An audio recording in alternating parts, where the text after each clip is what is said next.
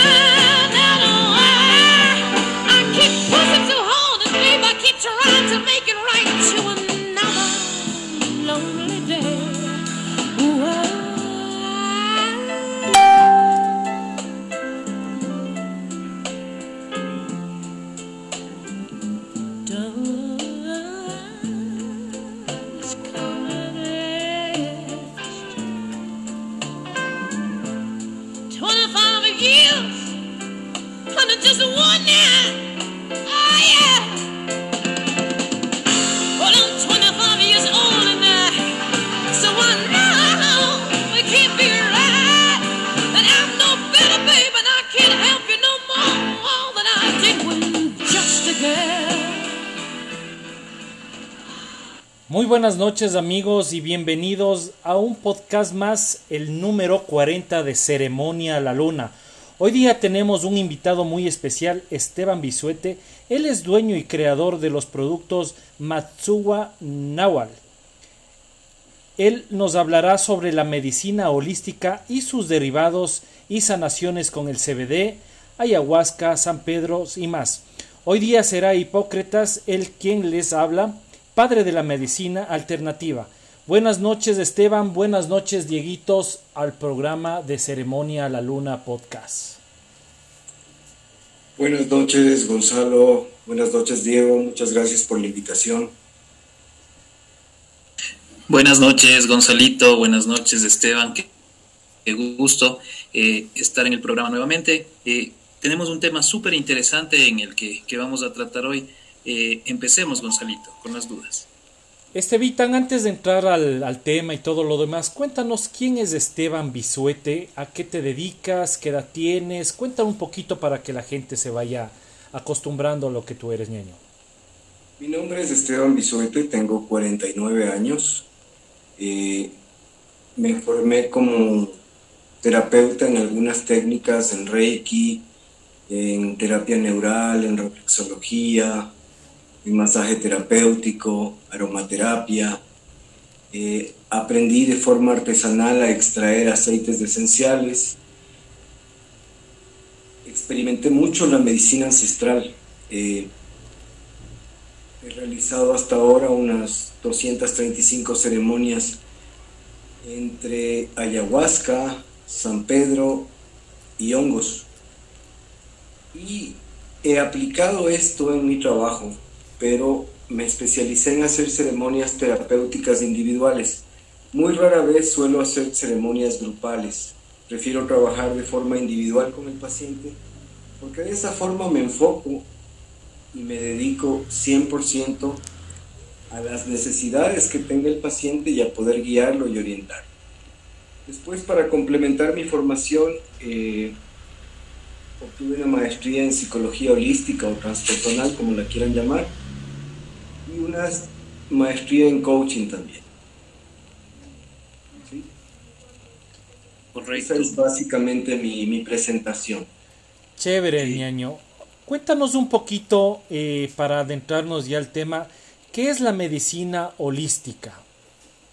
La medicina holística es la aplicación de un conjunto de técnicas, valga la redundancia, holísticas, llámese Reiki, reflexología, eh, la hipnosis, la terapia de respuesta espiritual, la armonización eh, a través de cristales, eh, la canalización de energía. ¿Qué quiere decir el término holístico? Que contemplas el ser en su todo, con todos sus elementos, es decir, conciencia, espíritu, corazón y el cuerpo físico. La mayoría de las dolencias, de los padecimientos, surgen de algún bloqueo emocional o de algún conflicto emocional. Mayoritariamente la gente reprime sus emociones, no canaliza de forma adecuada sus emociones y como consecuencia se generan, eh, se generan bloqueos de tipo energético. ¿sí? En síntesis, la persona deja de fluir. El sentido de la medicina holística, de las terapias holísticas, es ayudar a alcanzar a la persona un punto de equilibrio para que pueda volver a fluir en su vida con naturalidad, con espontaneidad. Interesante. Buenísimo, Esteban. Eh, justo me, llamó la atención un término que utilizaste. Me gustaría saber un poco más de qué se trata esto del Reiki. ¿Reiki puede ser? El Reiki es una técnica que se redescubrió en Japón eh, por el maestro Usui y es una técnica que consiste en la canalización de energía. Tú como terapeuta eres un canal, ¿sí? captas la energía de la Tierra, del, cosmos, y la transfieres para ir equilibrando los diferentes puntos en la persona a la que estás tratando. Entonces, básicamente el concepto de Reiki es canalización de energía. Esteban, en una sola palabra, la medicina holística está hecha para curar. Eh, ¿Por medio de qué? La medicina holística está hecha para curar a través de, primer paso. Ok. Equilibramos la energía de la persona, logramos alinear sus tres elementos, conciencia, espíritu, corazón, y a partir de ese principio, de ese concepto, lo que hacemos es activar en la persona su propio poder de autosanación. ¿Cómo, cómo haces eso? O sea, ¿qué es lo que necesitas para hacer ese tipo de cosas? Cuando viene una persona, donde viene una persona, un paciente, eh, el primer paso es, bueno, escucharle, preguntarle qué situaciones se han generado en su vida, qué es lo que le trae acá, cuál es el, motivo de, buscar ayuda, ¿no es cierto? Ahí aplicamos la psicología transpersonal, ahí empezamos a hacer una introspección eh, el segundo paso es realizar una purificación áurica con fuego. Después de purificar la energía con fuego, procedemos a ver si tiene la persona empatía con el impletol, que es el medicamento, la medicina que se aplica para realizar este procedimiento que se llama terapia neural. Si la persona tiene empatía, tú aplicas unos, pinchazos eh, subcutáneos en los chakras principales, corona, eh, chakra de la percepción, chakra de la comunicación, chakra del corazón, el chakra del plexo solar, el chakra del ombligo, que es el chakra de la vida, y el chakra raíz, que es tu conexión a tierra, ¿no es cierto? Una vez que haces esto, eh, vamos conversando, voy realizando el masaje reflexológico, después de ver ciertos puntos en el masaje y de conversar con el paciente, aplico las obsidianas, unas piedras en los chakras principales. Y una vez que hemos realizado esto, pues aplico electroacupuntura, a veces cuando es el caso, cuando hay algún dolor, alguna molestia eh, un poco mayor, pues aplicamos la moxifusión. Después de eso hago la liberación de energía con una terapia de Reiki y cuando el paciente lo requiere, cuando el paciente necesita y está dispuesto a hacerlo, hacemos un pequeño ejercicio con hipnosis, ¿sí?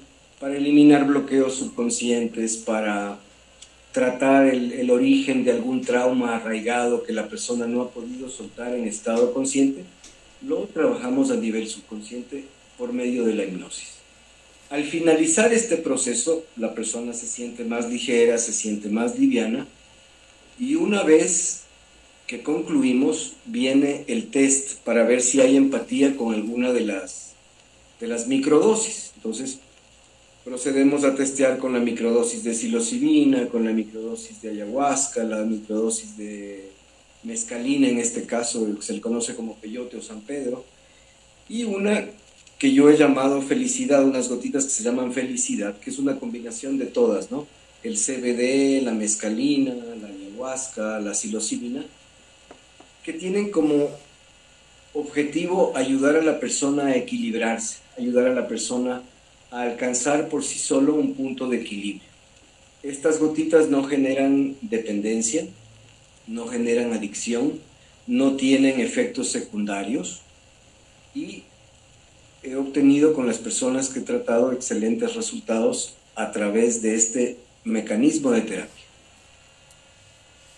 Esteban, eh, ¿has visto en este último tiempo incrementar justamente, eh, digamos, tus pacientes, las personas que se hacen tratar contigo, debido a que eh, mucho ya no se confía, digamos, en la medicina tradicional, sino que de alguna forma se busca otros canales eh, que, nos puedan ayudar a, mejorar, como tú dices, desde otra perspectiva.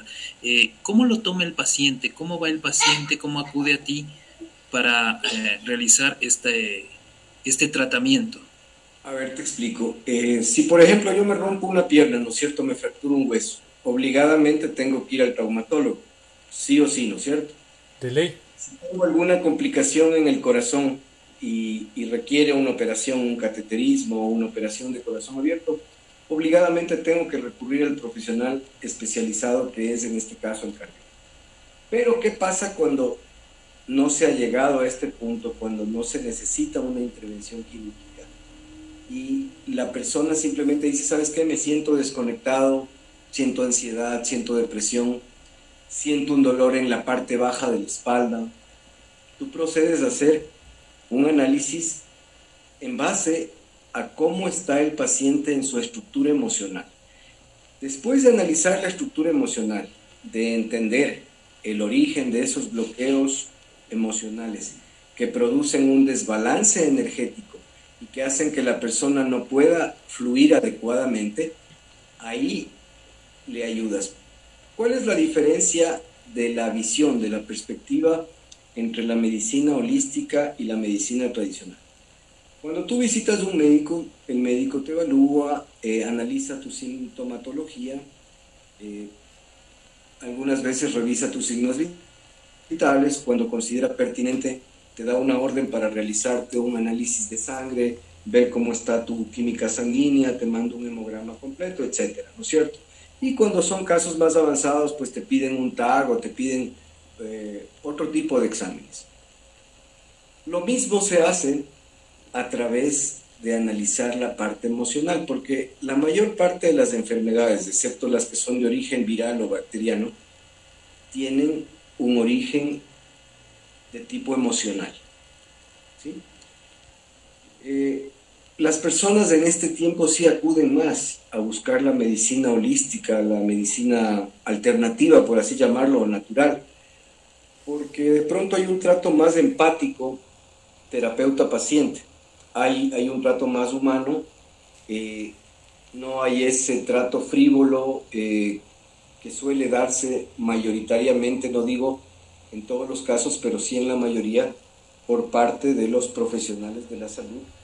El paciente llega angustiado, llega con preocupación, llega estresado. con y necesita un trato humano, necesita sentir que la persona le brinda apoyo y que esta persona va a ser alguien que sepa también escucharte, porque muchas veces el solo conversar, el solo hablar, ya es una terapia, porque el desahogarte, el sacar todas las cosas que llevas adentro y que normalmente no lo haces en casa, por no preocupar a tu familia, por no contrariar a tus familiares, o porque simplemente llegas a tu casa y quieres desconectarte de todo y escudarte o refugiarte en el silencio.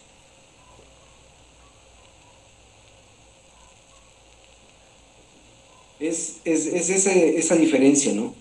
Eh, sentir un trato humano, sentir que hay una persona a la que le hablo, me escucha, me comprende, y me empieza a guiar, empieza a orientarme, porque muchas veces cuando me siento mal, cuando siento un bloqueo, cuando estoy deprimido, necesito a alguien que, que me dé una mano y me diga, mira, por aquí. O sea, este es el camino.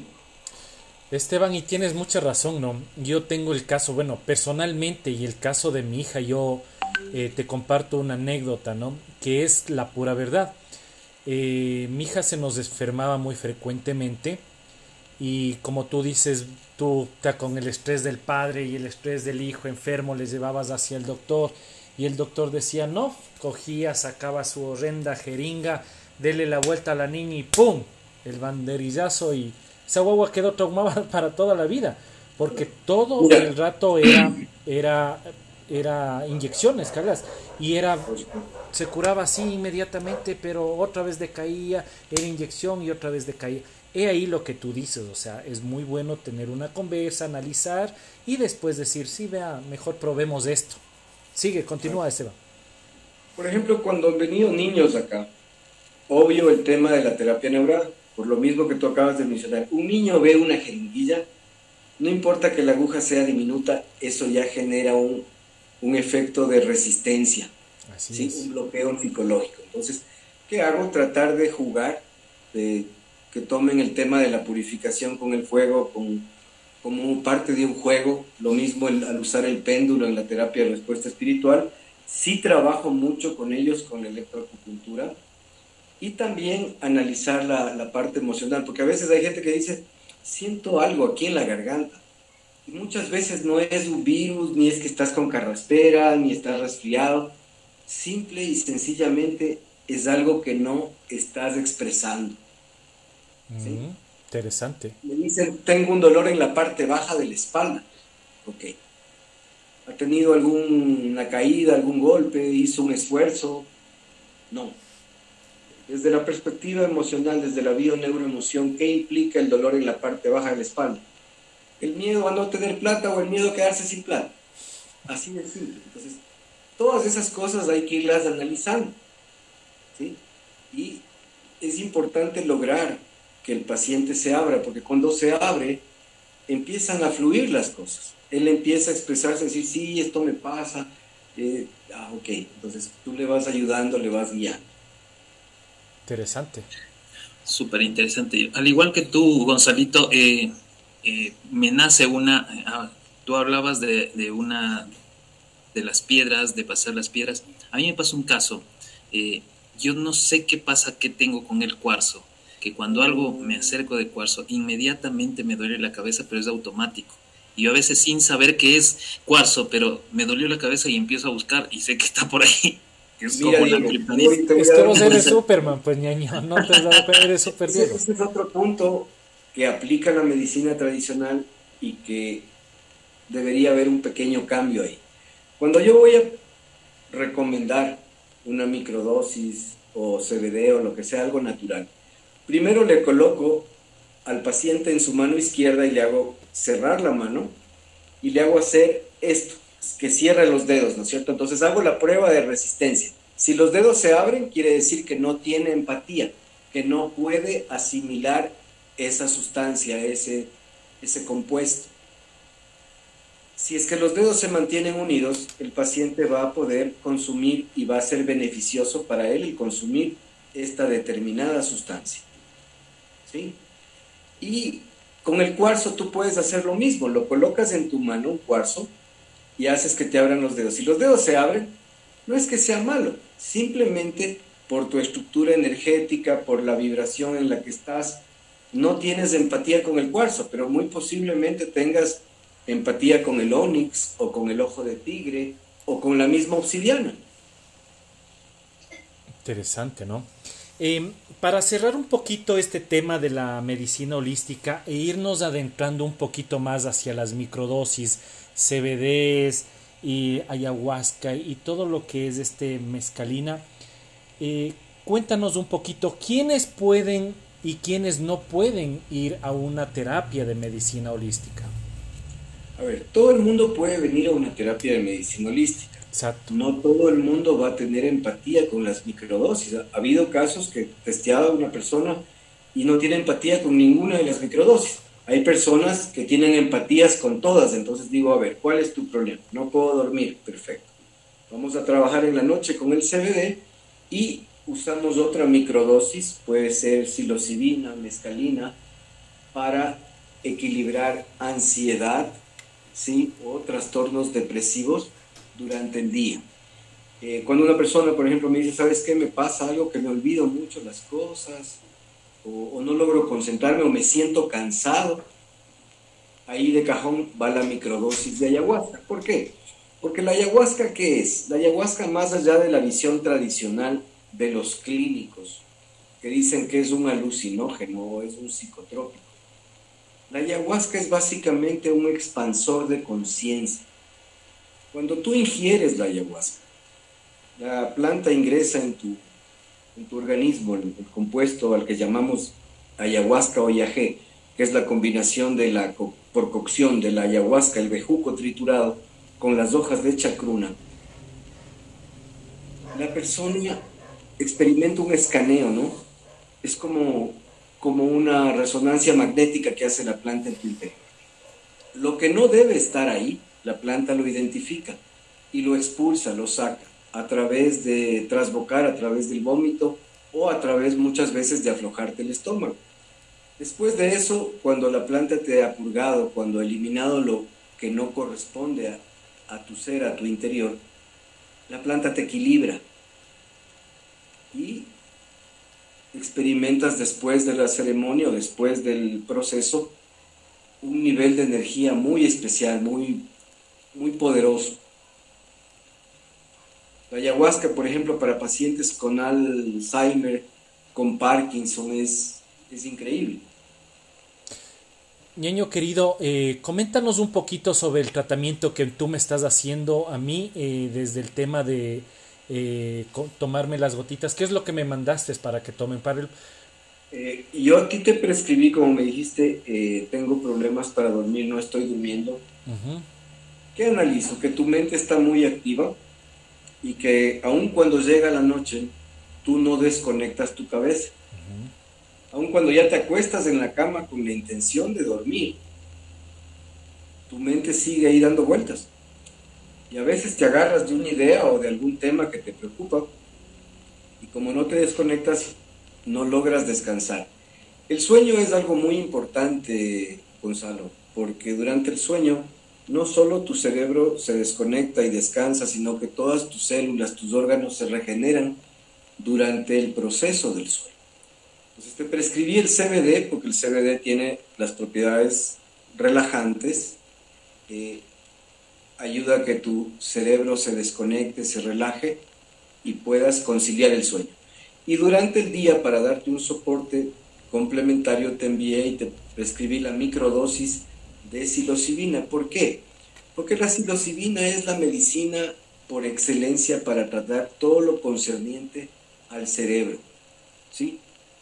Todo tipo de tema neurológico tiene que ser tratado como elemento de apoyo con la psilocibina. Va a controlar ansiedad, si es que hay depresión igual la va a controlar, porque la, la depresión no es otra cosa que un trastorno de ansiedad generalizado y vas a sentir que estás viviendo las mismas situaciones que normalmente te pueden agobiar, pero que las enfrentas con mucha más tranquilidad, con, mucho, con mucha más serenidad. Yo lo, yo lo he sentido así, de esa manera, Dieguito. Eh, bien verás, o sea, lo que me dice Esteban, he seguido al pie de la letra, y solamente en dos días, para que el oyente nos se dé más o menos cuenta que la primera noche yo te dije, Esteban, que pude dormir bien y el siguiente día quiero ver qué tal me va para ver si es cierto o solamente es, me, me imaginé, ¿no? Pero en realidad... Sigue. Yo tuve un paciente un, que ahora es un buen amigo, llegó como paciente simplemente, y es un señor que consumía inductores, soplicona, eh, por más de 20 años. Y su cardióloga le había dicho que tenía que dejar las pastillas porque primero estaban afectando su corazón y segundo estaban afectando sus riñones. Le dije, mira, regular el sueño no es un tema de un día para otro, es un tema de ir trabajando gradualmente. Sí te ofrezco que en el lapso de un mes tu sueño va a estar regulado de forma natural. Entonces comenzamos con una dosis X El paciente se fue regulando. Después de las dos semanas empezamos a reducir el inductor de sueño, porque hay gente que dice, ah, no, ya estoy con las gotas y dejo la, el inductor, la soplicona lo que esté tomando. No puedes dejar porque tu organismo está acostumbrado a este compuesto y si ya no lo tienes, si ya no, no está presente en tu organismo, te descompensas. Y la idea no es descompensar al paciente, sino ayudarlo a alcanzar un punto de equilibrio. trabajamos con eso, trabajamos también con la microdosis de ayahuasca durante el día y adicionalmente trabajamos el tema de energía. Se reguló el sueño, ahora él solo usa exclusivamente el CBD, ya no usa ni siquiera la microdosis de ayahuasca.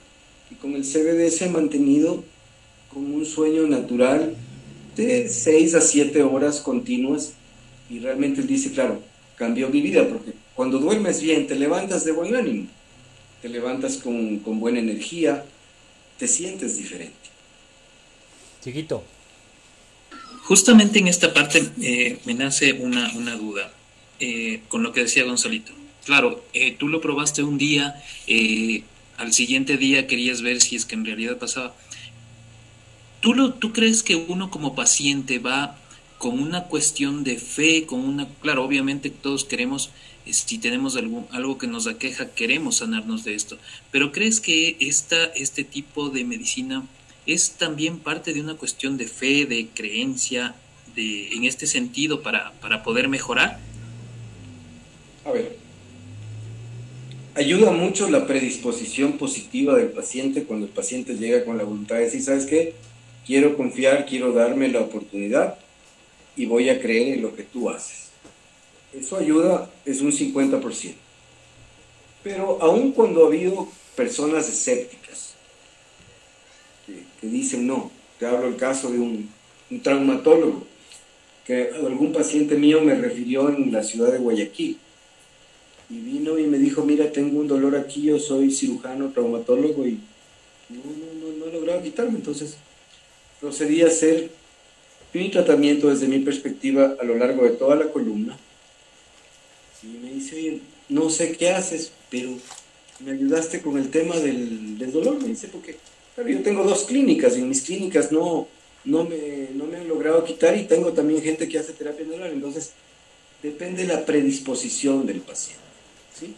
Yo sí pongo un énfasis especial en cada paciente. Para mí cada paciente es un reto eh, pongo el corazón en lo que hago porque me encanta mi trabajo, porque amo mi trabajo, porque más allá de la retribución económica como es lógico, recibes, porque primero es un intercambio de energía y segundo de algo tengo que vivir, está la satisfacción de que la persona que vino a ti logró resolver su problema y, y tú pudiste contribuir a eso, tú pudiste ayudar a eso. Qué genial. ¿Sabes qué me llama bastante la atención? Las, la microdosis de ayahuasca. Em, háblanos un poquito más de eso, Esteban, por favor. ¿por qué creé, por qué se me ocurrió hacer las microdosis? Porque cuando yo empecé a dar ayahuasca, yo hice 45 ceremonias como paciente y bueno, sumadas las que he hecho ya como terapeuta, 235 tal vez un poquito más. Me daba cuenta que el trance es fuerte, la experiencia es fuerte. No todo el mundo tiene la preparación para poder realizar una ceremonia de este tipo. La gente que vive en la selva o que vive en el campo es gente que tiene otra estructura emocional. No tiene la basura emocional, la contaminación que tenemos nosotros quienes vivimos en áreas urbanas. Allá la gente tiene una vibración, una energía homogénea. Pueden hacer una ceremonia de 30, 40 personas, no pasa nada. Ellos tienen muy claro lo que va a pasar en el trance y, se desenvuelven con mucha naturalidad. Las personas de acá no. A veces dicen, es que yo estoy viendo algo, es que me asusto. No es una visión, es el efecto de tus sentidos que como se ha expandido tu conciencia, se amplifican tus sentidos, empiezas a percibir cosas que en condiciones normales no las percibes. Exacto. ¿Qué hace la ayahuasca? Regenera tus células, es un energizante natural, un antioxidante, un revitalizante, Eh, yo la combiné con la jalea real, con la miel de abeja, con el oro coloidal, porque una persona mayor, supongamos, que es hipertensa o que es diabético, un diabético no puedes darte el lujo de que el paciente se descompense. Necesitas mantener al paciente equilibrado y compensado todo el tiempo. Entonces tú le aplicas la microdosis, va a percibir los beneficios de una manera más lenta, de una manera gradual, pero no va a tener ninguna experiencia traumática, no va a tener ninguna experiencia que pueda alterar su sistema nervioso y que pueda generar algún tipo de trauma permanente. Yo he visto en, perdón Dieguito que te corte, he visto en Perú y en México las microdosis que obviamente la gente ya lo conoce, está al tanto, lo venden obviamente en ciertas tiendas naturistas o son gente preparada, pero veo que se van al concierto, se van a la farra, se van y comienzan a mandarse la microdosis de ayahuasca. Obviamente no, no, Ese es un uso inadecuado. ¿Qué es lo que pasa? Exacto, eso es lo que queremos que la gente entienda. Pasó eso, ¿no? La dosis comenzamos siempre con medio gotero sublingual, 15 gotas bajo la lengua. Pero esto es algo que tiene que ser tratado con mucho respeto, porque son plantas con una energía muy especial y, son plantas que tienen que ser bien utilizadas. Si viene una persona y se manda el frasco del gotero, le saca y se manda como que fuera un show, está haciendo un mal uso de la, de la microdosis. Tal vez sí, se va a sentir súper energizado, se va a sentir bien, pero esa no es la idea, porque esto no se aplica como estimulante ni para que la persona entre en estados alterados de conciencia. Se aplica para que la persona alcance un punto de equilibrio. Hay gente que necesita, por ejemplo, la mescalina, que es la medicina del corazón. El San Pedro es la medicina que sana todo lo emocional. Hay gente que necesita la psilocibina y su cuerpo por la prueba de empatía lo determina, entonces aplicas la psilocibina y se equilibran, se compensan. Hay gente que necesita la, la ayahuasca. Pues depende de la naturaleza del problema de cada persona y de si exista o no la empatía con esta sustancia. Pero las microdosis tienen que ser usadas con un sentido de responsabilidad, porque son eh, medicinas ancestrales, son plantas muy especiales, plantas sagradas que tienen que ser tratadas con muchísimo respeto. Esteban, eh, sí, me llamó la atención justo la estructura que tú le dabas y el respeto que tú le das a las ceremonias que realizas. Nos habías dicho que justamente eh, por el respeto que le tienes tanto a la materia que tú dominas y a los pacientes, tú lo haces individualmente. ¿En qué consiste esta ceremonia?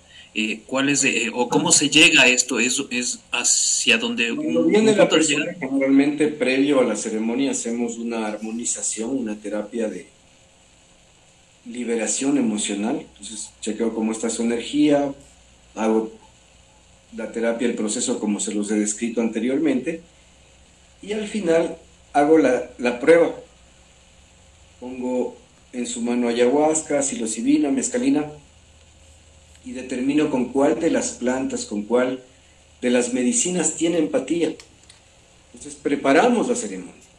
¿Qué le digo yo a una persona? Si vamos a hacer ceremonia por lo menos tres días antes, no consumas carnes, no consumas alcohol y ponle desde el corazón un propósito, un propósito de sanación, de liberación, de expansión a esa ceremonia para que podamos trabajar el propósito que tú pongas en el contexto de la ceremonia.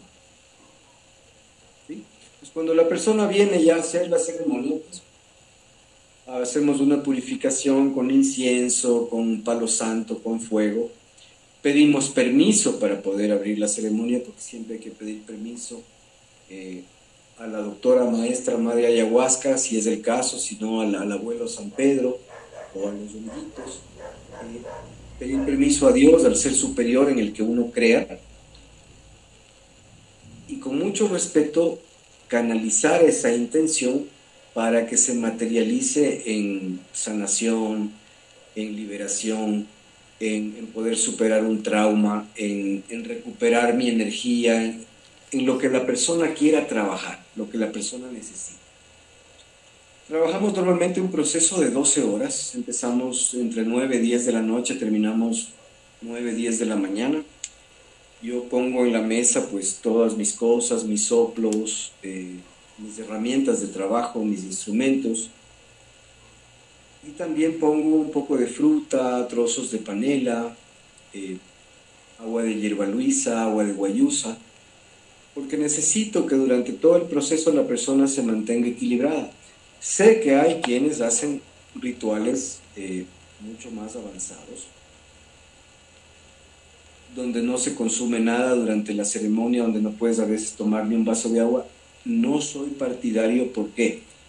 Porque ¿qué pasa si una persona se me descompensa? Como te decía, el caso de un diabético o de un hipoglucémico, se me descompensa. Entonces, uno no puede exponerse como terapeuta, como tratante, a que un paciente caiga en un estado de una situación crítica donde se va a asustar, donde se va a traumatizar. Aquí se trata de guiar a la persona de una forma coherente, de una forma inteligente, y de que si hay el caso de que la persona dice, mira, tengo una visión, estoy viendo esto, poder guiarle, decir, mira, ayudarle en la interpretación. Esto no es una visión, no estás viendo un demonio, no estás viendo esto, esto es un reflejo subconsciente de tus miedos. ese es el sentido de una Qué chévere. Esteban, al principio tú nos contaste del tema de las microdosis y cuéntanos un poquito de tu empresa de Matsuwa Nawal. Matsuwa Nawal es una marca que estamos en, como quien dice, en, proceso de, de expansión. Datos a conocer. Es una marca nueva. Es un producto artesanal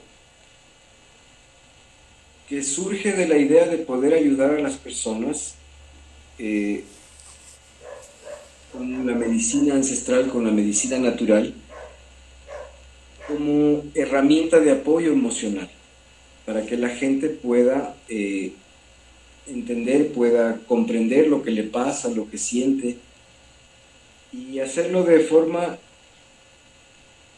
amigable con el cuerpo, amigable con el espíritu, y a través de esto llegar a un estado de conciencia más elevado.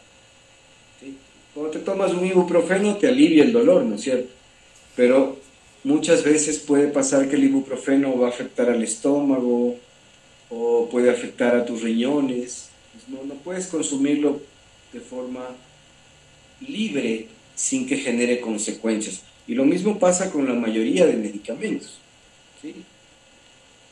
La medicina ancestral, la medicina natural, no tiene efectos secundarios. No hay una, una persona que te diga yo tomé ayahuasca y se me dañó el estómago. Yo tomé ayahuasca y, y ahora tengo pesadillas. No, eso no pasa. Hay gente que ha tenido malas experiencias con las ceremonias, especialmente de ayahuasca, pero ¿por qué? Porque hay gente que coge y cree que puede tomar por tomar la medicina, ni siquiera sabe si tenía o no tenía empatía. A veces no hay la guía adecuada y a veces hay gente que irresponsablemente mezcla y combina la ayahuasca con otras sustancias. Por ejemplo, el, floripondio, el guanto. Entonces, eso ya es un sacrilegio desde la visión ancestral, ¿no es cierto? No, no, no puedes hacer eso. Cada planta tiene su principio, cada planta tiene su sentido.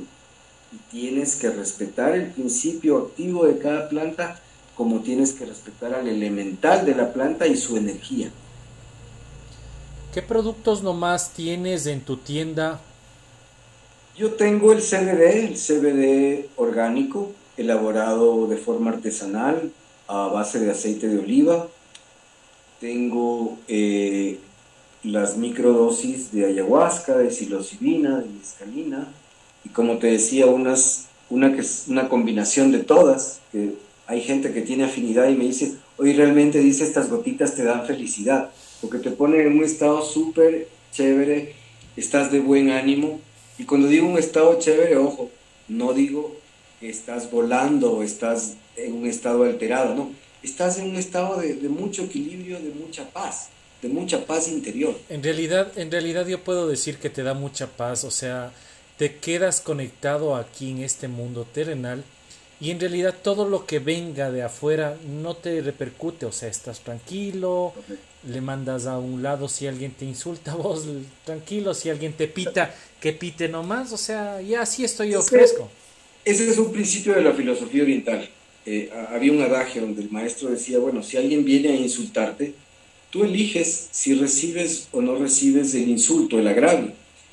Y en el día a día es así, o sea, puede pasar un tipo en el carro al lado tuyo y te pega una puteada, pero tú eliges si te amargas y te quedas conectada con esa situación todo el día, o si no le das importancia y sigues tu camino. ¿Y te has dado cuenta que hoy en día somos tan, no sé qué será, por la pandemia o será por el presidente que tenemos, qué bestia, que hoy en día todo el mundo es enojado, todo el mundo es bravo, todo el mundo es a la puteada, a la reputeada y todo lo demás. En el día a día la gente le cuesta ser amable, le cuesta decir por favor. Eh, por ejemplo, cuando alguien me pide paso en, el, en la calle, estoy manejando, yo doy paso. Si llego dos minutos tarde o cinco minutos tarde, no importa. Claro. Pero no me cuesta nada ser amable con esa persona. Así es, así es. Genial. Esteban, ¿dónde te encontramos? ¿Cómo te encontramos? ¿Cómo te contactamos? Me contactan eh, por vía telefónica al 0978-956-528, por mail a terapias para el alma 999 arroba gmail.com y en Facebook me buscan como Esteban Bisuete o Matsuba Nahual lo mismo en el Instagram. Chévere. Eh, Dieguito, los auspiciantes, ¿nos ayudas, porfa? Claro que sí. Eh, nuestro programa lleva, llega gracias al auspicio de Akuma Novir, eh, Ken Cocina Asiática, Quinta Elim, Uku Pachabar y Coello Design Studio.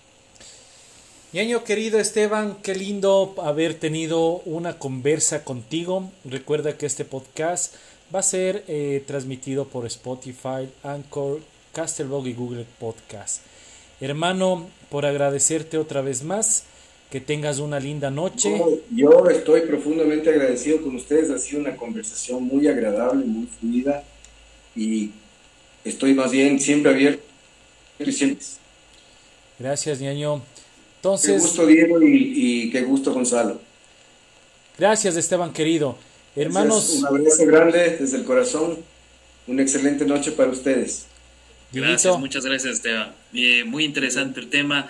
Eh, nos gustaría profundizar mucho más, pero muchas gracias por toda esa enseñanza.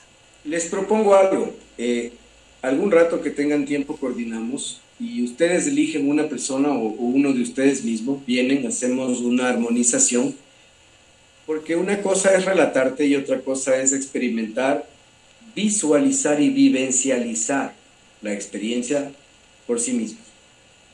Te tomamos la palabra, Esteban. Vamos a ir todos los del, los del grupo. Somos tresitos nomás. No te asustarás, vamos a ir en Jorga. estamos. Estamos a las órdenes. Muchísimas gracias, amigos. Un programa número 40 de Ceremonia a la Luna. Les damos las gracias a todos los oyentes. Esteban, Diego, buenas noches. Esto es Ceremonia a la Luna Podcast. Un abrazo grande. Esto es Ceremonia la Luna Podcast. Te esperamos en el próximo episodio.